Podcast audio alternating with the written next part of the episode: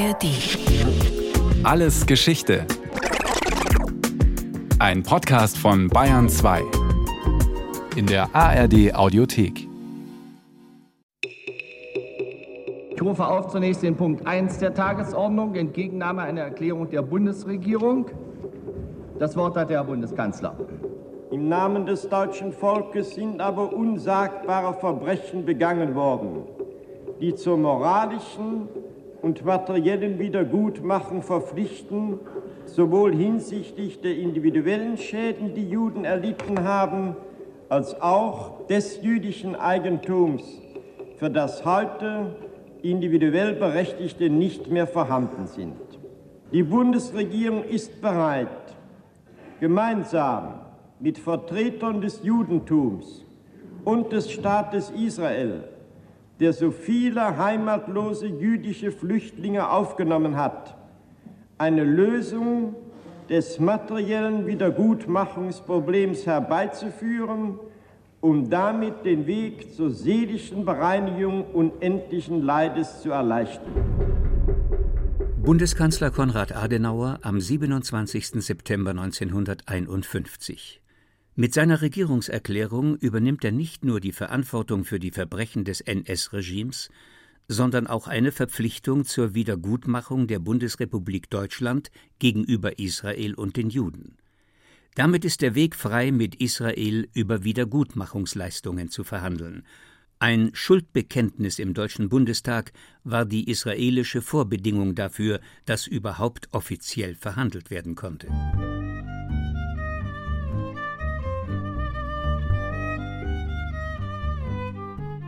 Nur sechs Jahre nach dem Holocaust ist es in Israel im Grunde unvorstellbar, Forderungen wegen der Ermordung von Juden an Deutschland zu stellen.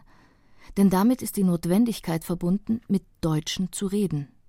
Dennoch fordert Israels Premierminister David Ben-Gurion in einer diplomatischen Note vom 12. März 1951 1,5 Milliarden Dollar Entschädigung von beiden deutschen Staaten. Grund ist die wirtschaftliche Notlage, in der Israel sich befindet. Der Münchner Historiker Michael Wolfsohn Israel brauchte händeringend Geld. Vergessen Sie nicht, Israel war damals ein junger Staat. Infrastruktur war sehr unvollständig vorhanden.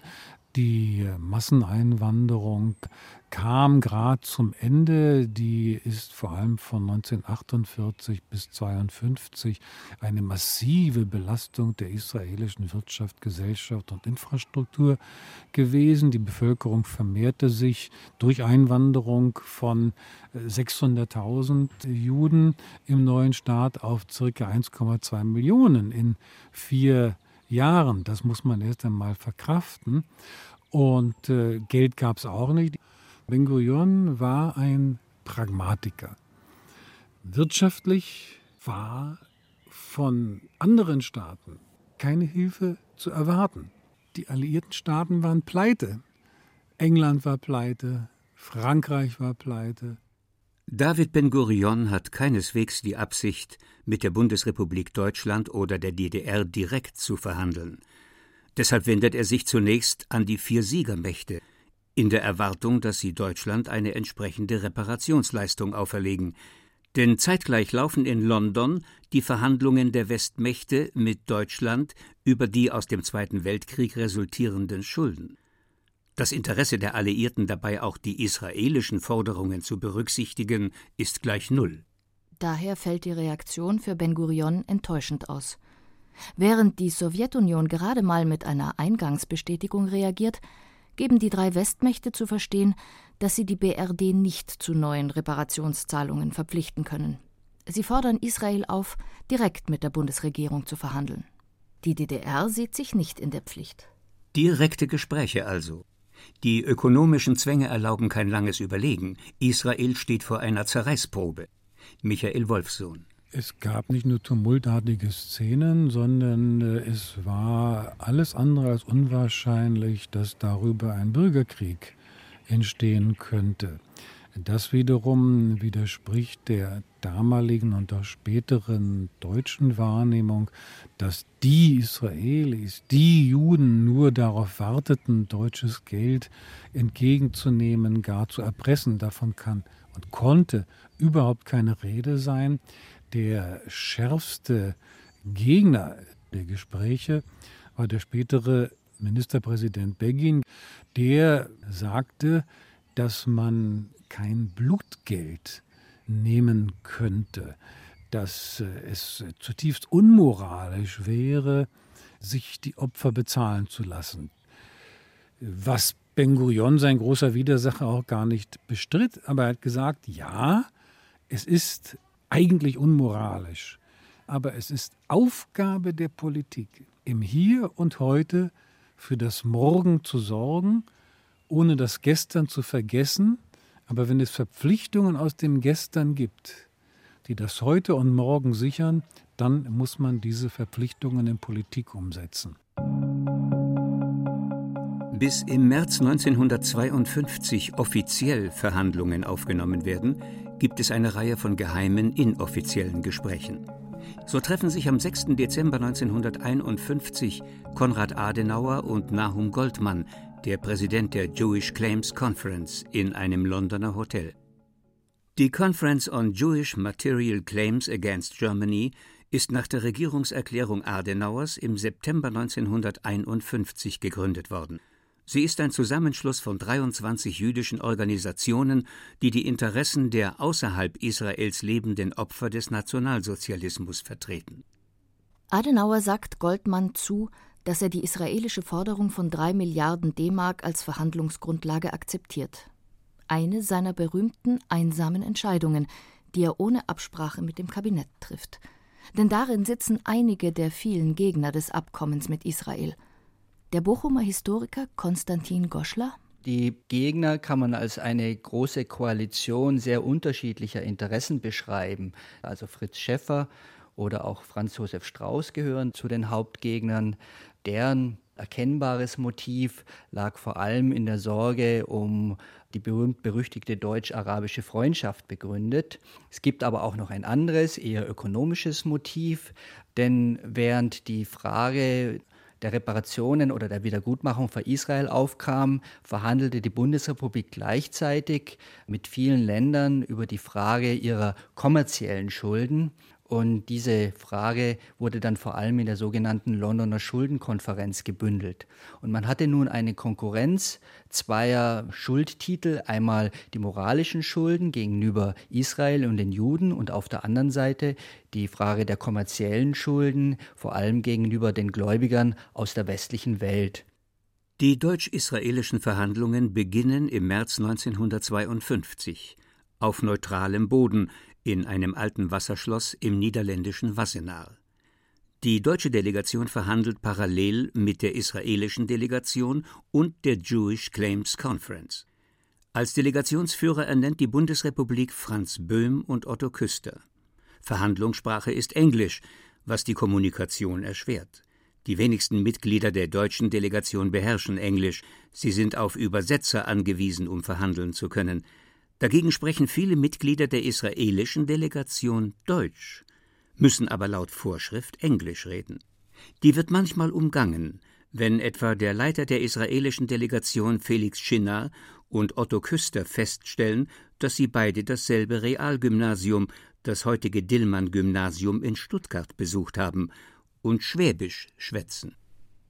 Zentrale Aufgabe der Delegierten in Wassenaar ist, sich darauf zu einigen, ob mit dem Abkommen Schuld oder Schulden getilgt werden sollen.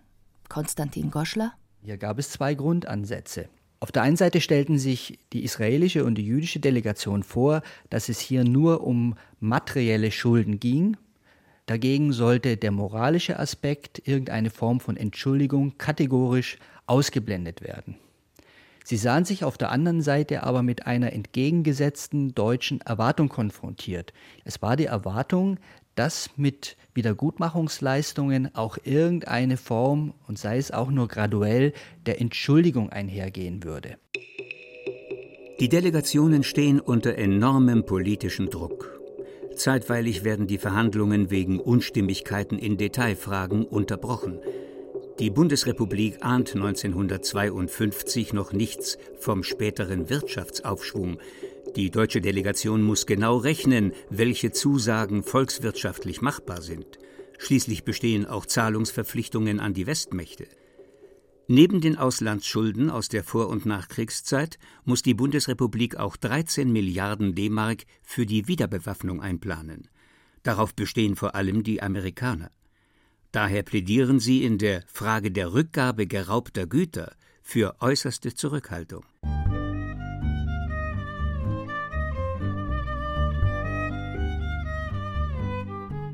Schließlich einigt man sich, die Eingliederungskosten überlebender Flüchtlinge in Israel als Anhaltspunkt zu nehmen. Am Ende steht die Vereinbarung, dass die Bundesrepublik Deutschland in 14 Jahresraten bis Ende 1965 insgesamt 3 Milliarden Mark an Israel zahlt, in Form von Warenlieferungen und Dienstleistungen. Weitere 450 Millionen Mark gehen an die Jewish Claims Conference, um damit jüdische Verfolgte in der Diaspora zu unterstützen. Am 10. September 1952 unterzeichnen Bundeskanzler Konrad Adenauer, der israelische Außenminister Moshe Sharet und der Präsident der Jewish Claims Conference, Nahum Goldmann, im Luxemburger Rathaus das Abkommen. Es heißt offiziell nicht Wiedergutmachungsabkommen, sondern wird nach dem Ort der Unterzeichnung benannt, Luxemburger Abkommen. Felix Chinard erinnert sich. Es wurde ein Abkommen vollzogen, von dem ich glaube, dass es in der historischen Perspektive gesehen zu den denkwürdigsten der Menschheitsgeschichte gehören wird, obwohl es sich um die Regelung eines materiellen Schadens handelte, stand hier selbstverständlich zur Diskussion und sozusagen als Überschrift über diesem Zusammenkommen die Wiederbegegnung zwischen dem deutschen Volk und dem israelischen Volk nach der Zeit des Unrechts und der Gewalt unter Hitler. Es dauert, bis das Abkommen in Kraft tritt. Erst am 18. März 1953 wird es im Deutschen Bundestag ratifiziert. Für eine Mehrheit ist Konrad Adenauer auf die SPD angewiesen, die als einzige Partei geschlossen dafür stimmt. Insgesamt enthalten sich 86 Abgeordnete, viele aus der Regierungskoalition und dem Kabinett. Danach starten die deutschen Lieferungen an Israel. Die Bundesrepublik schickt Waren, die für den Aufbau einer Infrastruktur in Israel notwendig sind, neben chemisch-pharmazeutischen Produkten vor allem Stahl, Lokomotiven, Schiffe, kurz die Erstausstattung für eine eigene Industrie. Alles made in Germany, also aus deutscher Produktion. Von einem Drittel der drei Milliarden werden für Israel wichtige Ölimporte finanziert. Abgesehen von der materiellen Hilfe für Israel, ohne die es vermutlich wirtschaftlich nicht überlebt hätte, ebnet das Abkommen den Weg zu einer Annäherung auf politischer und persönlicher Ebene. Michael Wolfsohn Die Israelis haben die deutschen Waren gerne genommen und das war auch ein psychologischer Dammbruch. Denn deutsche Waren zu benutzen, hat für viele eine große Überwindung bedeutet. Man hat gesehen, es gibt deutsche Waren, sie funktionieren nicht nur so gut, sondern die sind auch mit einer Israel gegenüber offenen und wohlwollenden Absicht gegeben worden. Sodass auf diese Weise etwas damals völlig Unerwartetes entstand, äh, dieser nie ausgesprochene, aber verinnerlichte Boykott deutscher Waren ist auf diese Weise in Israel gebrochen worden und die Israelis sind ein kauflustiges Völkchen, und die Bundesrepublik exportiert nach Israel fast so viel wie in die kaufkräftigen arabischen Ölstaaten. Mit anderen Worten, auch hier hat sich diese Investition langfristig gelohnt. Für die Bundesrepublik sind 3,45 Milliarden 1953 viel Geld. Denn der ganze Bundeshaushalt umfasst nur knapp 28 Milliarden D-Mark. Doch erweist sich das Wiedergutmachungsabkommen als gelungenes Investitionsprogramm. Deutsche Unternehmen erhalten Geld für Waren, die für Israel produziert werden, exportiert auf deutschen Schiffen. Neue Arbeitskräfte werden dafür eingestellt. Außerdem gewinnt die Bundesrepublik durch den Vertrag und die Ratifizierung des Londoner Schuldenabkommens am 24. August 1953 seine Souveränität. Die Alliierten machten die Ratifizierung beider Abkommen zur Vorbedingung, um den Besatzungsstatus aufzuheben. Abgesehen vom politischen und wirtschaftlichen Nutzen beginnen mit den ersten Warenlieferungen nach Israel auch private Kontakte. Konstantin Goschler wenn man deutsche Maschinen im Land hatte, dann musste man mit deutschen Ingenieuren reden und so weiter und so fort. Also die indirekten Folgen waren doch ganz beträchtlich, insofern als die verordnete Kommunikationslosigkeit durchbrochen wurde, und zwar nicht auf der großen politischen Ebene, sondern eher auf einer Alltagsebene. Und insofern kann man sagen, dass hier mittel- und langfristig die Voraussetzungen dafür erbaut wurden, um dann zu einer zumindest prekären Normalisierung der Beziehungen zu gelangen, die dann 1965 dann schließlich in der Anerkennung Israels durch die Bundesrepublik einen gewissen Abschluss gefunden hat.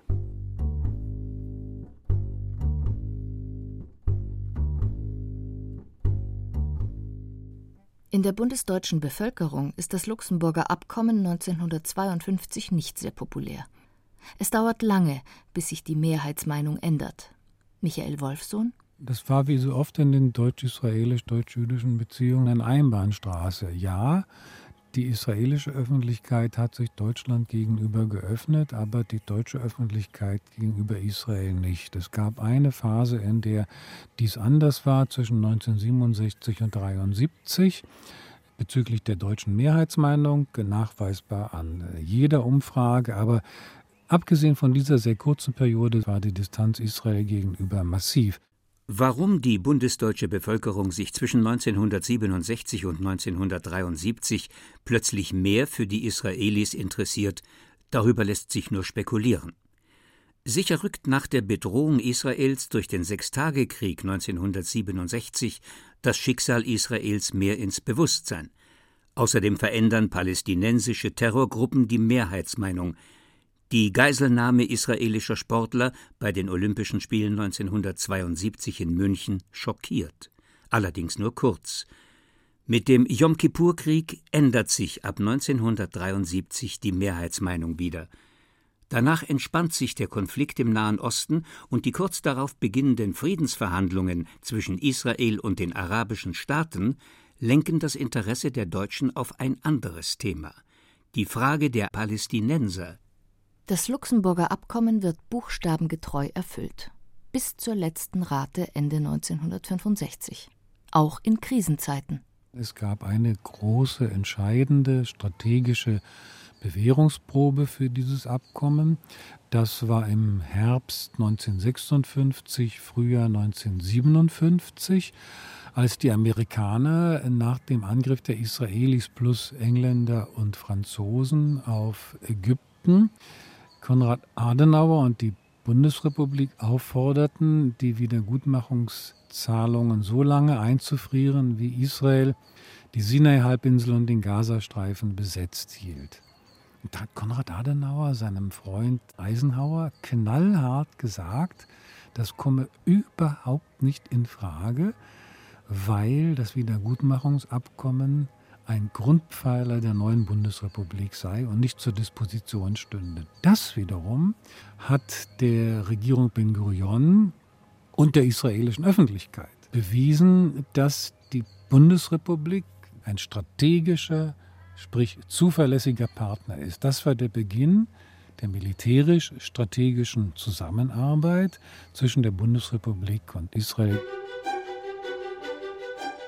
Ende 1965 liefert die Bundesrepublik die letzte Warenladung an Israel und zahlt die letzte Rate der 450 Millionen D-Mark an die Jewish Claims Conference. Dennoch bleibt ein Rest, die Forderungen an die DDR. An den Verhandlungen in Wassenaar hatte sich die DDR nicht beteiligt. Sie hatte im Gegensatz zur Bundesrepublik bis zu ihrem Ende jede Form von Wiedergutmachungsleistungen abgelehnt. Ihr Argument Sie habe grundlegend mit dem Faschismus abgerechnet und so ihren Beitrag geleistet. Die israelische Regierung verhandelt dennoch über die Jahre immer wieder mit der Führung in Ostberlin, um den Anspruch auf Wiedergutmachungsleistungen nicht verjähren zu lassen. Erst nach dem Fall der Mauer und kurz vor dem Ende der DDR werden die Forderungen nicht mehr ignoriert. Nach der Wiedervereinigung übernimmt das vereinte Deutschland die Hypotheken der DDR und beginnt jüdischen Bürgern geraubtes Eigentum zurückzugeben, das ihnen jahrzehntelang vorenthalten worden war. Auch wenn das Wiedergutmachungsabkommen mittlerweile Geschichte ist, spielt es bis heute eine zentrale Rolle. Es gilt als der Präzedenzfall einer internationalen Entschädigungspolitik. Nahum Goldmann, er starb 1982, hat seine Bedeutung schon sehr früh erkannt. Für Israel, besonders in jenen schwierigen finanziellen Zeiten, war das Abkommen geradezu eine Rettung. Und wenn man bedenkt, dass in den letzten Jahren der größere Teil des Defizits an auswärtiger ausländischer Valuta für Israel aus dem Abkommen durch Deutschland gedeckt wird, versteht man, welche unübersehbare Bedeutung es für Israel hatte. Für Hunderttausende Judenopfer des Nazismus hat dieser Vertrag die Möglichkeit gegeben, ein neues Leben anzufangen, in jedem Fall aber eine bedeutende Verbesserung ihrer Lage herbeizuführen. Historisch gesehen, und darin liegt vielleicht die größte Bedeutung, hat dieser Vertrag ein einmaliges Präzedent geschaffen und damit, dass Deutschland diesen Vertrag unterschrieben hat, hat es neues internationales Recht geschaffen auf einer höheren moralischen Ebene, was von der Zukunft von der größten Bedeutung für andere Minoritäten und verfolgten Gruppen sein könnte. Und noch etwas hat dieses Abkommen bewirkt, es war der Beginn einer Annäherung zwischen Deutschland und Israel, die ohne die beiden Architekten des Abkommens, Adenauer und Ben Gurion, niemals so kurz nach dem Holocaust zustande gekommen wäre. Michael Wolfsohn. Also kurzum, dieses Wiedergutmachungsabkommen hat einen positiven Dammbruch bewirkt. Bezüglich der deutsch-israelischen Beziehungen ist das eine für beide Seiten segensreiche Entwicklung gewesen die nicht nur Historiker wahrnehmen werden. Staaten haben Interessen und nicht nur Moral. Und wenn Moral und Interessen zusammenkommen, noch besser. Das war Alles Geschichte, History von Radio Wissen aus der Staffel Die Gründung Israels. Diesmal mit der Folge Das Wiedergutmachungsabkommen von Ulrike Beck. Gesprochen haben Reinhard Glemnitz und Irina Wanker. In der Technik war Birgit Vetter, Regie Sabine Kienhöfer, Redaktion Brigitte Reimer. Und von uns gibt's natürlich noch viel mehr. Wenn Sie nichts mehr verpassen wollen, abonnieren Sie den Podcast Alles Geschichte, History von Radio Wissen in der ARD Audiothek und überall, wo es Podcasts gibt.